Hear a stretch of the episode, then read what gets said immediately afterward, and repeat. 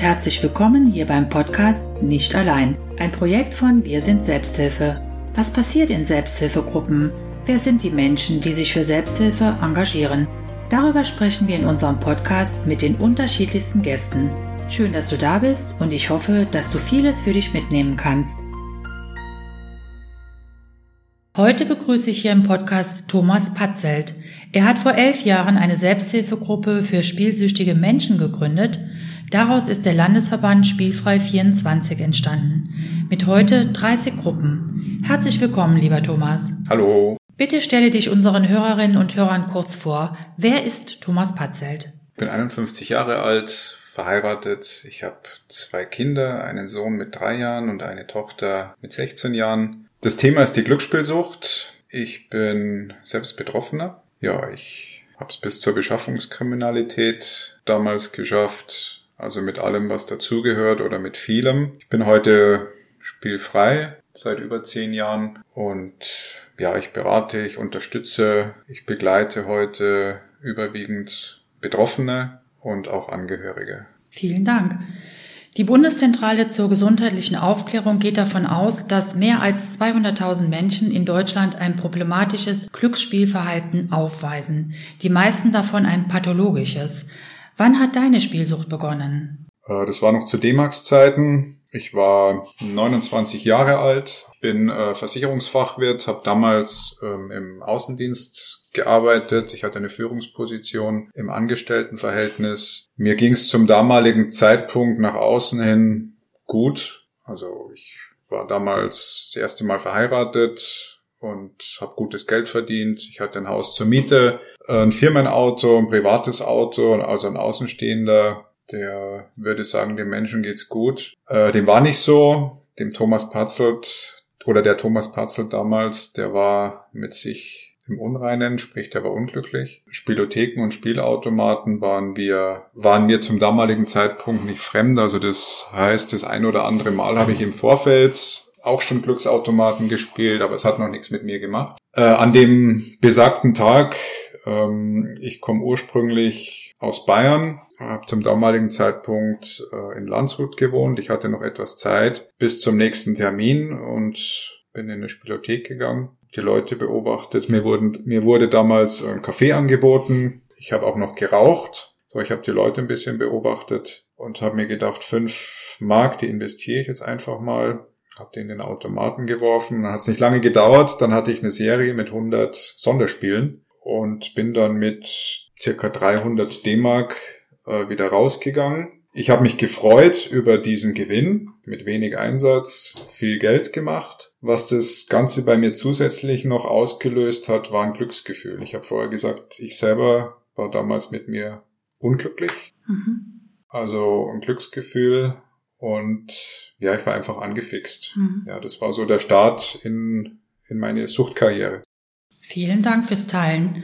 Und äh, wann hast du das erste Mal erkannt, dass du krankhaft spielsüchtig bist? Also da war ich schon in der Verdrängungsphase, sprich ich war süchtig. Auch das, was ich zum damaligen Zeitpunkt gemacht habe, das war nicht mehr normal, das war krankhaft. Aber ich habe es immer verdrängt, wollte das Ganze nicht wahrhaben, habe schön geredet. Auch schon als ich in der Beschaffungskriminalität war, mir das Wasser äh, nicht mehr bis zum Hals, schon, sondern schon viel, viel höher stand. Ich hatte viele Schulden und ja, es waren viele Lügengeschichten. Bei mir ging es immer darum, wie schaffe ich es, dass niemand hinter mein Geheimnis kommt und ja, wie, wie, wie komme ich weiterhin an Stoff, sprich an Geld, um meine Sucht zu äh, finanzieren.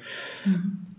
Warum habe ich das alles so gemacht? Äh, ich hatte Angst und ich habe mich geschämt. Und was die Frage angeht, ähm, da habe ich mich dann, ja, das, das war einfach dann der Zeitpunkt, wo ich zu mir gesagt habe, äh, es gibt jetzt zwei Möglichkeiten, ich mache so weiter wie bisher oder ich beende das Ganze, habe mich dann bei der damaligen Ehefrau geoutet, ein paar Tage später beim damaligen Arbeitgeber. Ich war in der Beschaffungskriminalität, bin hier an Firmengelder über, über eine lange Zeit gegangen, weil ich einfach die Möglichkeit hatte äh, zum damaligen Zeitpunkt. So, und da ist mir das erstmal richtig bewusst geworden. Ja, und ich habe es auch zugelassen, was, was ich da angerichtet habe über, über, über die lange Zeit. Und mir ist auch eine richtige Last erstmal von den Schultern gefallen, als ich mich geoutet hat. Mhm. Und äh, wie sah ein Tag damals aus? Ich war 13 Stunden in der Spielothek. Also wie gesagt, ich hatte eine Führungsposition, äh, was das Berufliche angeht und den Erfolg. Das hat funktioniert. Das war mir auch wichtig. Weil nochmal, ich wollte nicht, dass irgendjemand hinter mein Geheimnis kommt, weil dann wurden Fragen gestellt oder hätte man mir Fragen gestellt und das wollte ich einfach nicht. Und mir ging es ja auch immer gut. Ja. Mhm. Ja, also 13 Stunden in der Spielothek und Lügengeschichten. Wie komme ich an Stoff? Sprich, an Geld, um meine Sucht zu finanzieren. Und das Ganze von Montag bis Samstag. Mhm. Am Sonntag habe ich mir Zeit für meine Familie genommen, aber die sechs Tage war ich jeden Tag in der Spielothek. Und wie hast du deine Arbeit geschafft? Ja, also wie gesagt, das hat, das hat funktioniert, weil ich, weil ich Menschen unter, unter mir hatte, die, die das alles gemacht haben. Also ich mhm. war gut organisiert. Ich war damals auch ein Meister der Manipulation. Mhm. Ich habe mir eine Fassade aufgebaut mhm. über die lange Zeit und das hat äh, funktioniert. Mhm. Und äh, wo hast du erstmals Hilfe gefunden? Also erstmals Hilfe habe ich äh, in Anspruch genommen. Ich habe es auch zugelassen, ja, weil ich, weil ich es auch nie wahrhaben wollte. Und ich war damals einfach ein Mensch, der früher nie Hilfe angenommen hat, weil das wäre eine Schwäche gewesen. Mhm. Und sowas habe ich nicht preisgegeben, weil ich es nicht anders gelernt habe und ich kannte es auch nicht anders. Ja, ich bin damals äh, nach München, äh, nachdem ich das Outing beim damaligen Arbeitgeber hatte, zur Beratungsstelle nach München gefahren und habe gesagt, ich brauche professionelle Hilfe, weil weil ich es jetzt momentan erstmal nicht alleine schaffe. Und die haben alles in die Wege geleitet, dass ich dann im Sommer 2004 äh, eine Therapie gemacht habe oder machen konnte. Mhm. Dankeschön. Was waren die gravierendsten Auswirkungen deiner Glücksspielsucht auf dein Leben?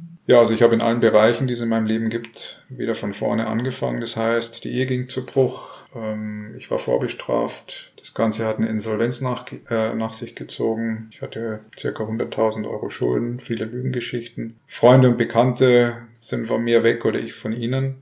Ähm, ein Berufsverbot. Ja. Danke sehr. Und äh, was sind typische Merkmale einer Glücksspielsucht? Also es gibt drei Phasen. Die erste Phase ist die, die Gewinnphase. In der Regel fängt das Ganze mit einem Gewinn an. Zweite Phase ist die Verlustphase. Das heißt, das gewonnene Geld wird weiter investiert, um einfach dieses, dieses Glücksgefühl, hier geht es um ein Gefühl, immer wieder zu haben und, und das weiter zu bekommen. Und die letzte Phase, das ist die, ja, die eigentliche Sucht, die Verdrängungsphase, wo also jeder alles dafür tut. Ich habe es vorher schon gesagt, dass niemand hinter das Geheimnis kommt. Und das ist Fatale. Das ist einfach das Fatale an dieser Krankheit Glücksspielsucht. Ähm, beim Alkohol, da riechen sie es irgendwann bei den Drogen, da sehen sie es den Menschen irgendwann an, aber bei der Glücksspielsucht, äh, weil es eine geheime Sucht ist, dauert es im Schnitt zehn Jahre, bis sich jemand outet oder das nächste Umfeld kommt dahinter. Mhm. Das ist eine lange Zeit, zehn Jahre. Ja. Und ähm, mit all deiner Erfahrung heute und deinem Wissen heute über Glücksspielsucht, äh, was würdest du sagen, welches Bedürfnis steckt dahinter?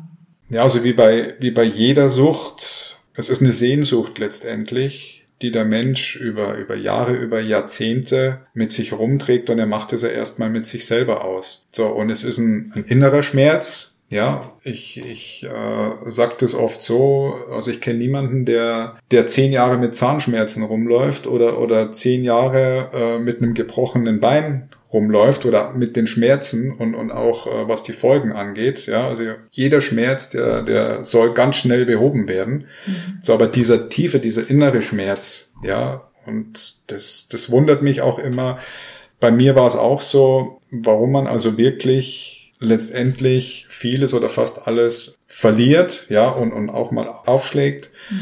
um, um sich dann zu outen. Ja, und das ist auch das, worum es bei mir heute geht, beim, beim, beim Landesverband, womit ich mich tagtäglich damit auseinandersetze. Ich möchte einfach, dass es, dass es bei den Betroffenen, auch was die, was die Angehörigen angeht, erst gar nicht so weit kommt. Ja, also die, die Menschen durch eine Präventionsveranstaltung, also präventiv, äh, viel früher erreichen. Klar, das gelingt nicht immer, weil den entscheidenden Schritt, den, den kann der Betroffene nur selber machen. Das war bei mir damals auch so. Und, und da hilft auch kein Reden oder, oder jemandem etwas raten oder einen Tipp geben. Wenn der Mensch nicht will, dann bringt das alles nichts. Mhm. Und bei, dem, bei den Angehörigen ist es erstmal genauso, ja. Also die machen das auch über Jahre, über Jahrzehnte mit sich selber aus. Die reden mit niemandem darüber. So, und da ist Co-Abhängigkeit ist da irgendwann ein Thema. Ne? Was genau bedeutet Co-Abhängigkeit? Kannst du das bitte erklären? Ja, Co-Abhängig äh, oder Co-Abhängigkeit ist auch eine Krankheit. Warum kommen Menschen dahin? Wenn ich beim, beim Thema bleibe, also bei der Glücksspielsucht, tun hier die Menschen, also sprich das nächste Umfeld, das Onkel, Tanten, Opa, Oma, Geschwister, die, die Lebenspartner, die Eltern, die tun alles dafür, damit es dem eigentlichen Betroffenen gut geht. Die gleichen zum Beispiel äh, Schulden aus. Die rufen in der Arbeit an, die rufen in der Schule an. Mein, mein Mann, mein Sohn, der kann heute nicht kommen. Mhm. Die lügen praktisch. Ja, anstatt dass es der Betroffene selber macht, macht es das nächste Umfeld, führt letztendlich dazu, verlängert beim Betroffenen nur den Leidensweg. Ja, auch wenn die Schulden ausgeglichen werden, mhm. ist im ersten Moment für den Betroffenen, oh, ist okay, aber ein paar Tage, paar Wochen später ist er ja wieder in derselben Situation, also macht das Ganze nicht besser, im Gegenteil. So, und für den, für das Opfer, ja, beginnt irgendwann auch ein Leidensweg. Ja, also der setzt sich täglich äh, damit auseinander. Was macht der, der geliebte Mensch jetzt? Auch nachts, ja, also der, der geht mit dem Gedanken ins Bett und wacht in der Früh mit dem Gedanken wieder auf. Mhm. Ja, und ich kenne viele, viele Angehörige oder auch Opfer, die irgendwann selber ein Problem haben. Ein Alkoholproblem oder ein Drogenproblem, mhm. weil sie es nicht mehr aushalten. Ne? Mhm. Dankeschön. 2010 hast du eine Selbsthilfegruppe für Glücksspielsüchtige gegründet. Was hat dir den Anstoß dazu gegeben und wer hat dir dabei geholfen? Also ich wollte schon, als ich Therapie gemacht habe, 2004, äh, war das schon ein Thema für mich, irgendwann eine Selbsthilfegruppe ins Leben zu rufen oder in dem Bereich irgendwann was zu machen.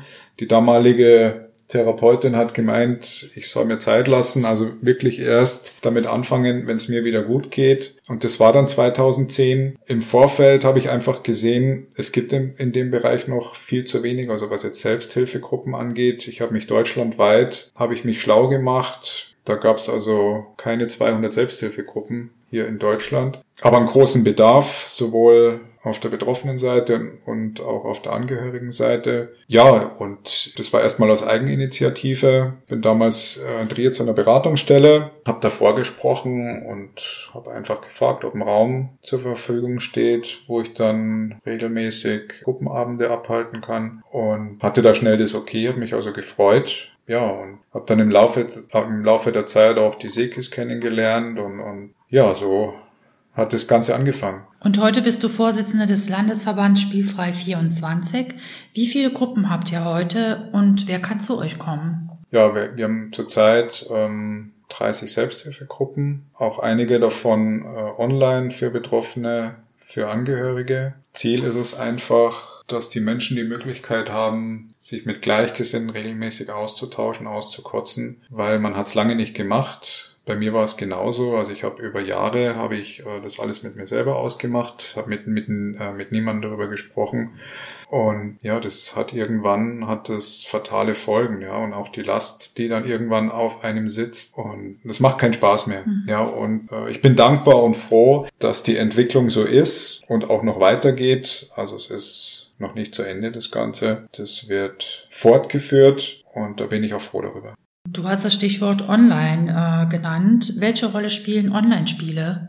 Ja, also die gibt es mittlerweile 24 Stunden. Hat man also die Möglichkeit, dem Ganzen nachzugehen. Am PC, am Laptop, am Smartphone. Mhm. Also rund um die Uhr. Erschwert das Ganze, weil ein Punkt bei der Glücksspielsucht ist, äh, man zieht sich mehr und mehr zurück. Ich habe es vorher schon angesprochen, das ist ja mitunter ein Ziel von den Menschen, damit also niemand äh, hinter das Geheimnis kommt. So, und ich kann es halt von zu Hause aus machen, ja, oder mhm. auch im Urlaub und, und weltweit, ja, also egal, mhm. wo ich mich gerade befinde. Äh, mir fällt gerade ein, äh, ich hatte äh, ist schon ein bisschen her, da hatte ich innerhalb von ein paar Tagen haben mich zwei Ärzte angerufen, die also auch äh, Online-Spieler sind und das auch schon über einen längeren Zeitraum. Und irgendwann habe ich sie, habe ich sie gefragt, sag mal, du bist doch Arzt und, und arbeitest im Krankenhaus und hast eine große Verantwortung. Wie machst du das denn? Ja. Und sagt er, ja, also ein Drittel meiner Spielzeit in der Arbeit und zwei Drittel zu Hause.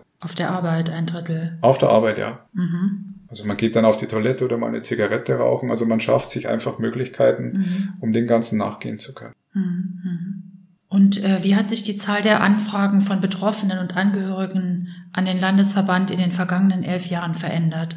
Das hat von Jahr zu Jahr immer mehr zugenommen. Klar, der Landesverband, äh, denke ich, der man hat sich einen Namen gemacht, man, man, man wird gesehen, man macht sehr viel. Ja, man ist eine Anlaufstelle für Betroffene, für Angehörige, auch für, für Suchtprofis letzt, letztendlich. Für viele, die äh, mit der Thematik zu tun haben, ob das jetzt Schulen sind oder, oder Jobcenter, Richter, Rechtsanwälte, äh, Justizvollzugsanstalten. Also es ist ein sehr komplexes Thema. Mhm. Und das hat also enorm zugenommen. Ja, das, das sind E-Mail-Anfragen, äh, das sind Telefongespräche, äh, Telefonkontakte, das äh, vieles findet äh, bedingt auch durch Corona über, über Videokonferenzen jetzt statt. Über Skype zum Beispiel wird sehr viel gemacht. Mhm.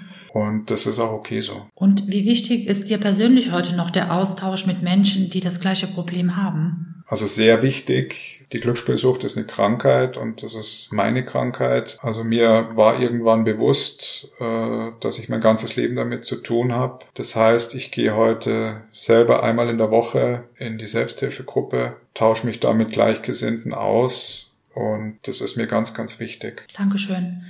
Meine beiden letzten Fragen an dich. Was würdest du einem Menschen raten, der merkt, dass er oder sie glücksspielsüchtig ist und was einem Angehörigen? Das ist eine gute und auch schwierige Frage für mich. Also ich versuche oder habe irgendwann an, angefangen, keine Tipps und keine Ratschläge zu geben. Ich begleite, ich unterstütze und ich möchte beraten. Äh, es geht hier um eine Lösung. Es gibt keine Patentlösung für das Ganze. Da ist der Betroffene selber zuständig. Er hat aber Möglichkeiten, um dahin zu kommen. Das Wichtigste, denke ich, ist seine Selbsterkenntnis. Und er ist nicht alleine. So wichtig ist natürlich, dass er ein Umfeld hat, das ihn auffängt, wenn mal ein Rückfall ist oder wenn es mal nicht so gut geht. Und das kann ich ihm mitgeben. Ähm, natürlich kann er Fragen stellen. Das eine oder andere kann ich ihm oder erzählen wir, ja, wenn er dann in der Selbsthilfegruppe ist oder er, er, er kann sich auch an andere äh, Betroffene wenden und kann sich deren Geschichte anhören. Aber nochmal, weil es halt keine Patentlösung gibt, ähm, ist es seine Aufgabe und sein Ziel, da selber hinzukommen. Und was würdest du Angehörigen raten? Oder welchen Tipp würdest du ihnen geben? Also den Angehörigen, bei den Angehörigen ist es einfach so, ähm, wir hatten vorher schon äh, das Thema mit der Co-Abhängigkeit, mhm. also hier wirklich Acht zu geben, ja, auch in die Beratungsstelle zu gehen. Das kann der Betroffene natürlich auch machen. Mhm. Also sich Hilfe holen, ja, weil irgendwann ist es alleine nicht mehr möglich und gerade für die erste Zeit ist es einfach wichtig und auch sinnvoll, dass man auch wieder das Gefühl bekommt, okay, ich kann es halt jetzt momentan nicht alleine, ja, mhm. und drum begebe ich mich wirklich in professionelle Hände, weil es einfach was bringt. So, und auch für, für Angehörige gibt's gibt's mittlerweile die ein oder andere Selbsthilfegruppe, auch noch viel zu wenig, aber sie sind da. Und auch hier haben die Angehörigen wie die Betroffenen auch die Möglichkeit, und sie sollen das auch machen, ja, weil es wichtig ist, sich mit Gleichgesinnten äh, auszutauschen. Lieber Thomas, vielen Dank, dass du dir Zeit genommen hast, hier in unserem Podcast offen über deine Glücksspielsucht zu sprechen. Viel Erfolg für dich persönlich und für den Landesverband Spielfrei 24. Vielen Dank. Ich danke für die sehr guten Fragen. Dankeschön. Wir danken der IKK Südwest für die Förderung. Wenn du Fragen hast oder du dir ein Thema wünschst, über das wir hier im Podcast sprechen sollten, Schreibe uns gerne unter info at selbsthilfe-rlp.de. Tschüss, mach's gut, bis zum nächsten Mal. Ich freue mich, wenn wir uns wiederhören.